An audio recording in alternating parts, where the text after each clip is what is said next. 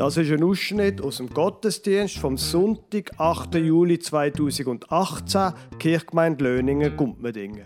Sie hören die Geschichte vom Finanzminister von Äthiopien aus Apostelgeschichte 8, 26 bis 39 und dann die Predigt vom Pfarrer Lukas Huber über die Geschichte und über ein paar Vers aus Römer 6.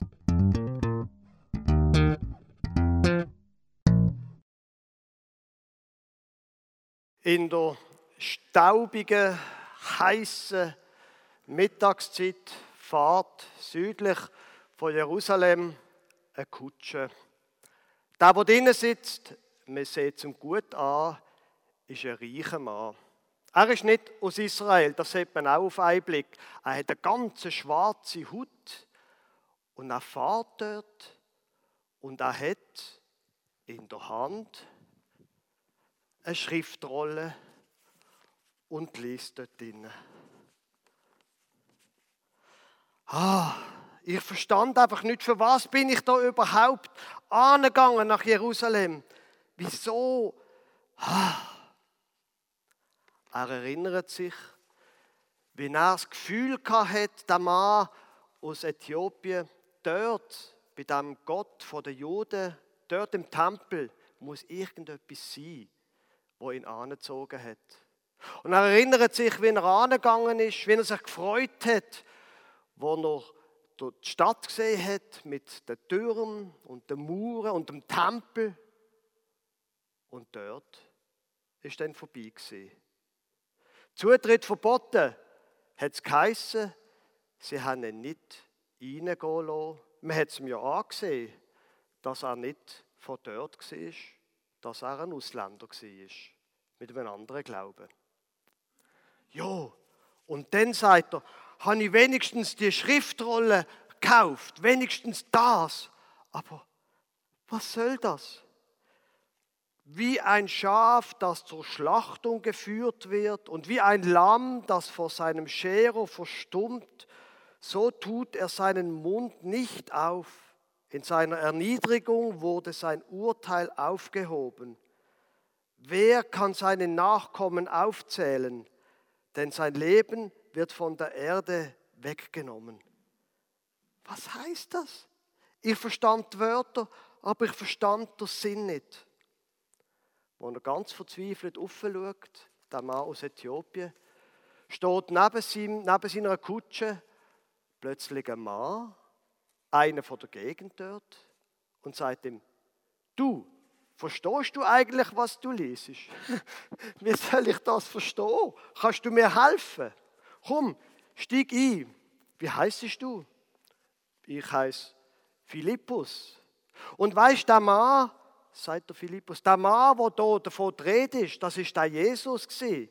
Der hat in Jerusalem gelebt und er hat predigt von Gott und er hat den Menschen gesagt, Gott hat alle Menschen lieb, vor allem die, die ausgeschlossen sind, die, die krank sind, Frauen, alle die, die nicht dürfen in den Tempel gehen, die hat Gott speziell lieb.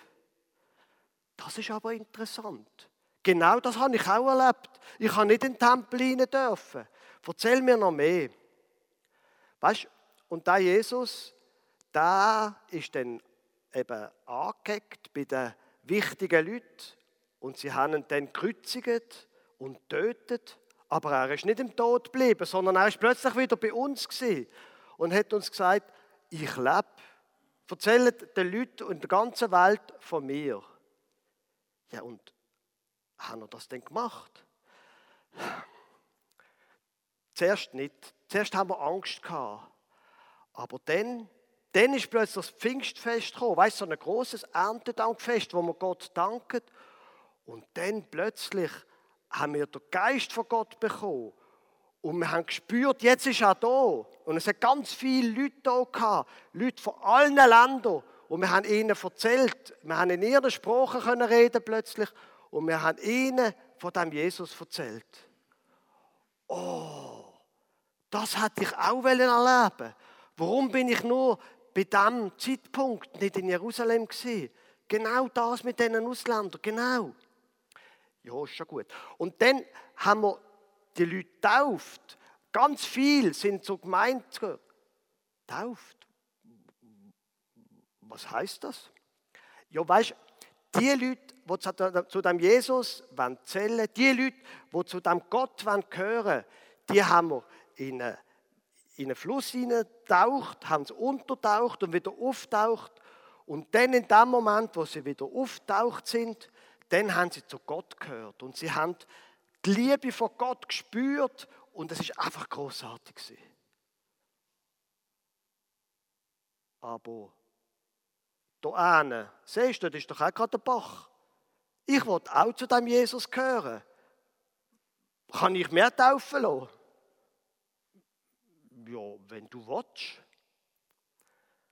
Und so sind der Philippus und der Mann, der Schatzmeister von Äthiopien, in den Bach hineingestanden. Der Philippus hat ihn getauft. Und wo sie wieder rausgekommen sind und wo der Mann wieder in seine Kutsche gestanden ist, ist der Philippus plötzlich weg gewesen. Aber das hat ihn gar nicht gestört, weil er hat innerlich gespürt, jetzt habe ich das erlebt. Wieso? Dass ich überhaupt nach Jerusalem gegangen bin. Jetzt spüre ich Gott. Gott ist bei mir und ich gehöre zu ihm. Liebe Gemeinde, es gibt Bücher, die werden zu einem Kassenschlager wegen dem ersten Satz. Weil es so spannend anfängt. Es gibt Bücher, die werden berühmt und gut, weil sie so eine unglaubliche Dynamik haben, spannend sind und man einfach das Buch nicht mehr anlegen kann. Und dann gibt es Geschichten, wo großartig sind wegen dem allerletzten Satz. Er zog aber seine Straße fröhlich.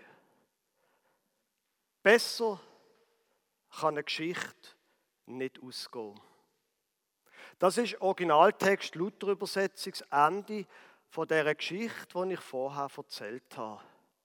Der Mann aus Äthiopien ist seine Straße fröhlich gezogen. Am Freitag hatte ich ein, Taufgespräch. Und ehrlich gesagt, das ist das, was ich mir nicht nur für den Täufling von vorgestern, wo wir, also die Taufe ist noch nicht gesehen, wo wir es vorgestern von der Taufe hatten, das ist das, was ich mir ehrlich gesagt wünsche für jeden Täufling, Bub oder Mädchen. Er zog seine Straße fröhlich, sie zog ihre Straße fröhlich. Ich meine, ich kann mich noch selber erinnern, als ich zum ersten Mal Vater geworden bin. Wo dann unser erster Sohn da war, ich habe gekühlt wie ein Schlosshund vor Glück. Das ist einfach, bei den anderen Kindern, da bin ich schon ein bisschen abgeklärter gesehen, da habe ich mich mehr so ein bisschen still wie ein Schlosshund gefreut und nicht mehr gekühlt. Aber ist das nicht großartig, Kinder? Und das ist doch das, wo wir ihnen wünschen.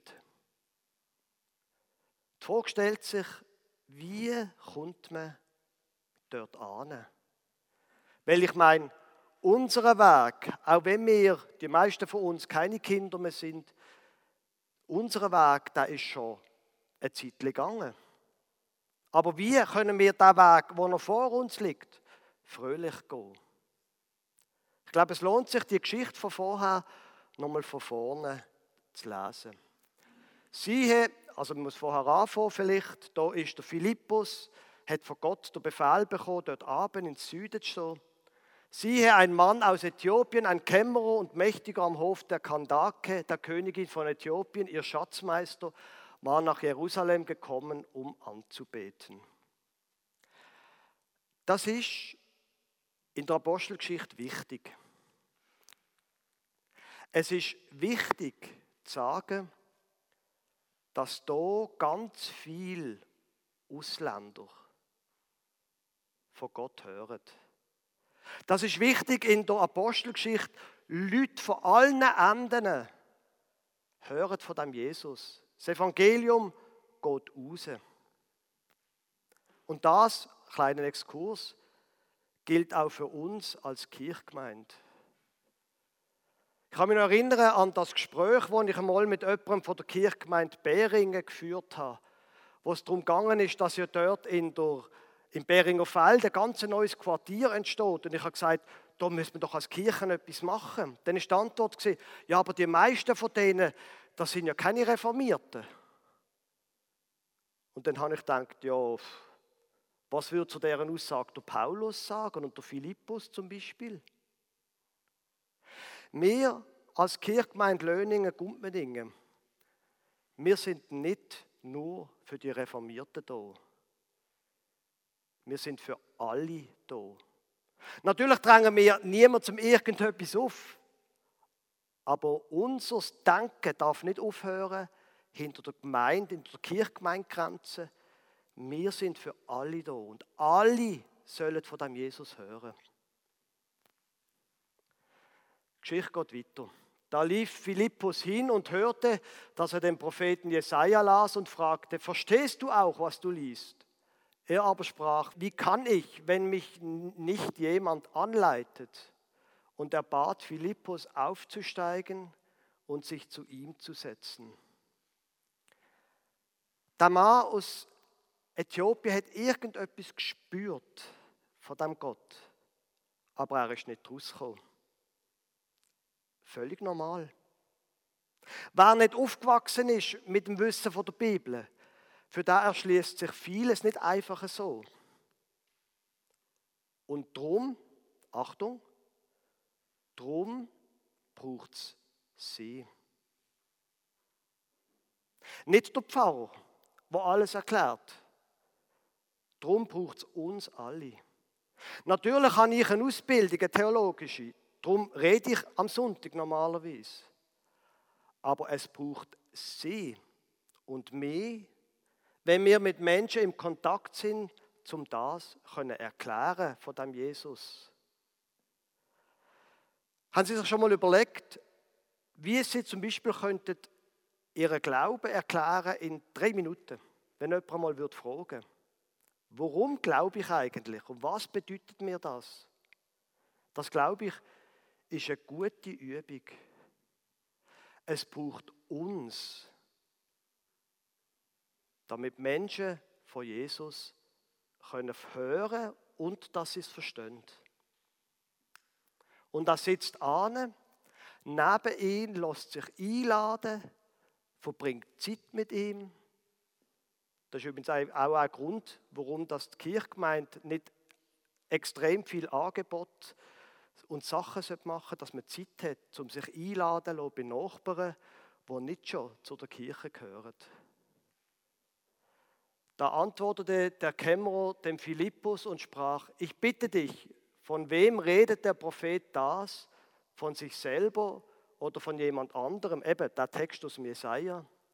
Philippus aber tat seinen Mund auf und fing mit diesem Schriftwort an und predigte ihm das Evangelium von Jesus.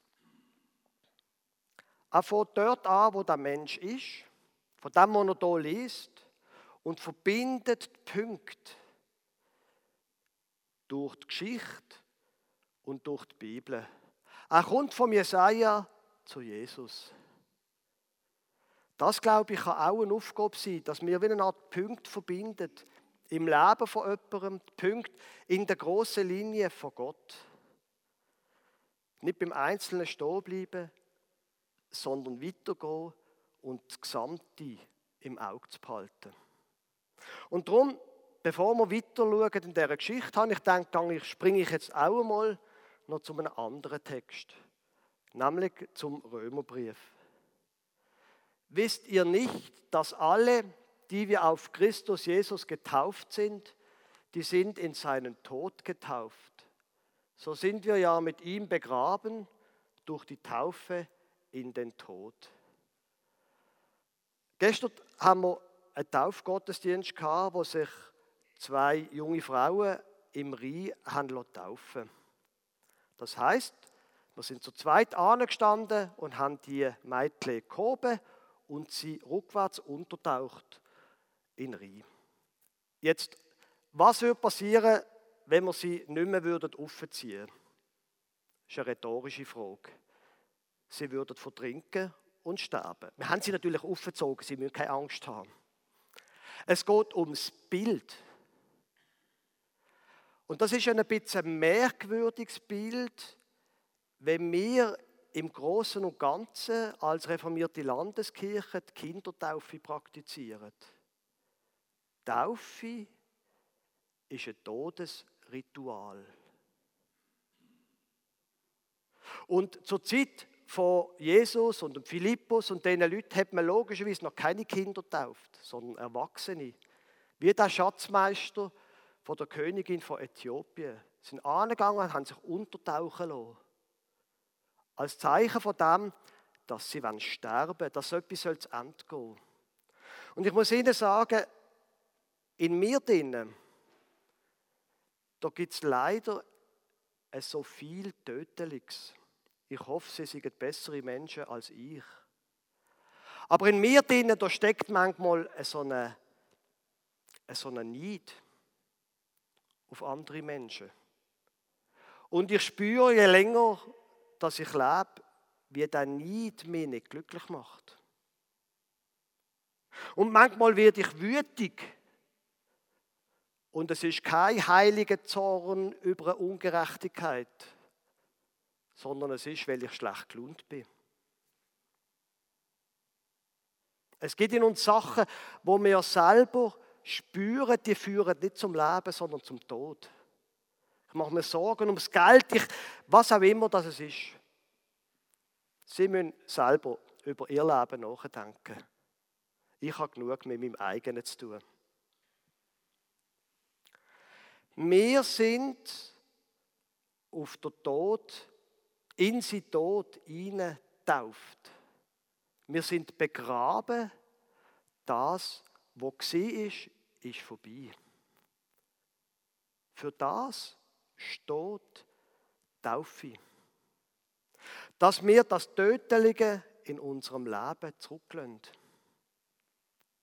Und es spielt keine Rolle, wie lange die Taufe schon war. Martin Luther hat gesagt, wir müssen täglich in die Taufe hineinkriechen. Ein sehr schönes Bild. Wir lesen nochmal weiter. Wir sind mit ihm begraben durch die Taufe in den Tod, damit, wie Christus auferweckt ist von den Toten durch die Herrlichkeit des Vaters, auch wir in einem neuen Leben wandeln. Um das geht es. soll etwas Neues anfangen. Unser Leben ist durch Taufe mit Christus verbunden worden, auf eine ganz geheimnisvolle Art. Unser Leben ist mit dem Tod und mit der Auferstehung von Jesus verbunden worden. Wir haben nicht nur Anteil an seinem Tod, an dem, dass Sachen aufhören, sondern wir haben Anteil am Leben. Stellen Sie sich die Kraft vor, eine Auferstehung wie Christus auferweckt ist von den Toten. Die gleiche Kraft wirkt in uns. Und die Kraft, die schafft Leben. Dann ein paar Vers weiter. So auch ihr haltet dafür, dass ihr der Sünde gestorben seid und lebt Gott in Christus Jesus. Der Paulus ist Theologe, aber ihm ist sehr daran gelegen am Leben der Menschen. Wie jetzt das im Konkreten aussieht, das ist für ihn ein großes Anliegen gewesen. Haltet dafür, dass ihr der Sünde gestorben seid und lebt Gott in Christus Jesus. Und jetzt müsst das mal genau lesen, der Satz. Da heißt es nicht, so auch ihr denket, ihr wäret durch Sünde gestorben. Das ist kein Konjunktiv, sondern das ist ein Nominativ. Haltet dafür, dass ihr der Sünde gestorben seid. Es gibt einen amerikanischen Spruch, wo in Unternehmerkreis speziell gebraucht wird, aber auch für sonstige ähm, Lebensumstände. Und der Satz heißt: Fake it till you make it. Tu so wie wenn, bis es wirst.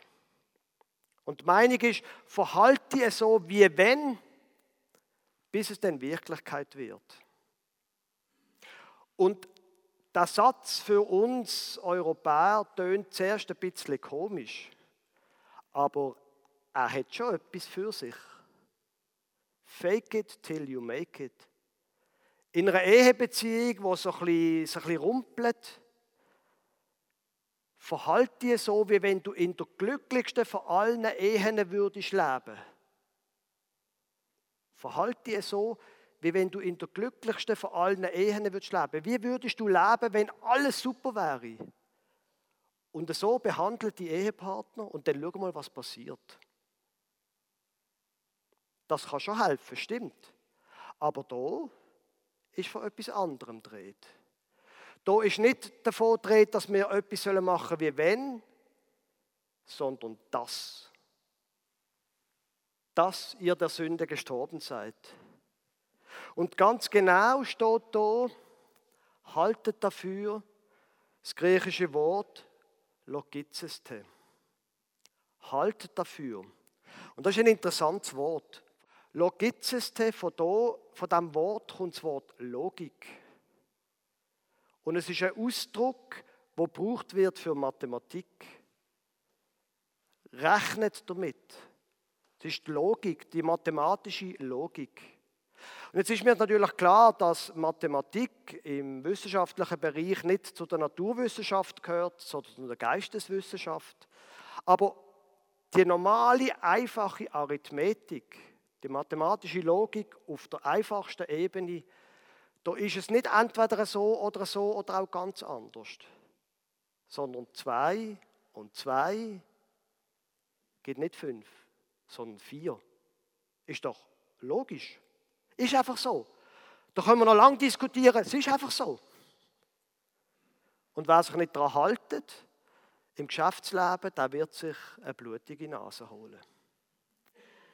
Mit dieser Logik, sagt der Paulus, geht an die Taufe an. Es ist nicht etwas, was vielleicht ein bisschen so ist oder vielleicht ein bisschen so, sondern es ist so. Rechnet damit, logizeste, rechnet damit, dass ihr der Sünde gestorben sind, der Sünde gestorben sind und leben so. Wie das aussieht, das glaube ich wiederum, muss letztlich jeder und jede von uns mit sich selber abmachen. Aber manchmal, da hilft einfach das Bewusstsein. Ich bin gestorben mit Christus in der Taufe. Ich bin gestorben für mein Neid, meine Wut, meine Gier, all das, was tödlich ist und ich lebe aus der Kraft von der Auferstehung. So lasst nun die Sünde nicht herrschen in eurem sterblichen Leibe und leistet seinen Begierden keinen Gehorsam. Die Sachen sind da, die Begierde, die Wünsche, aber in der Kraft von der Auferstehung sind wir in der Lage, die nicht herrschen zu lassen, sondern Widerstand zu leisten. Und jetzt zurück zu der Apostelgeschichte. Und als sie auf der Straße dahin fuhren, kamen sie an ein Wasser. Da sprach der Kämmerer, siehe, da ist Wasser. Was hindert, dass ich mich taufen lasse? Und dem Philippus ist kein gescheiter Grund in den Sinn gekommen. Und darum hat er ihn tauft.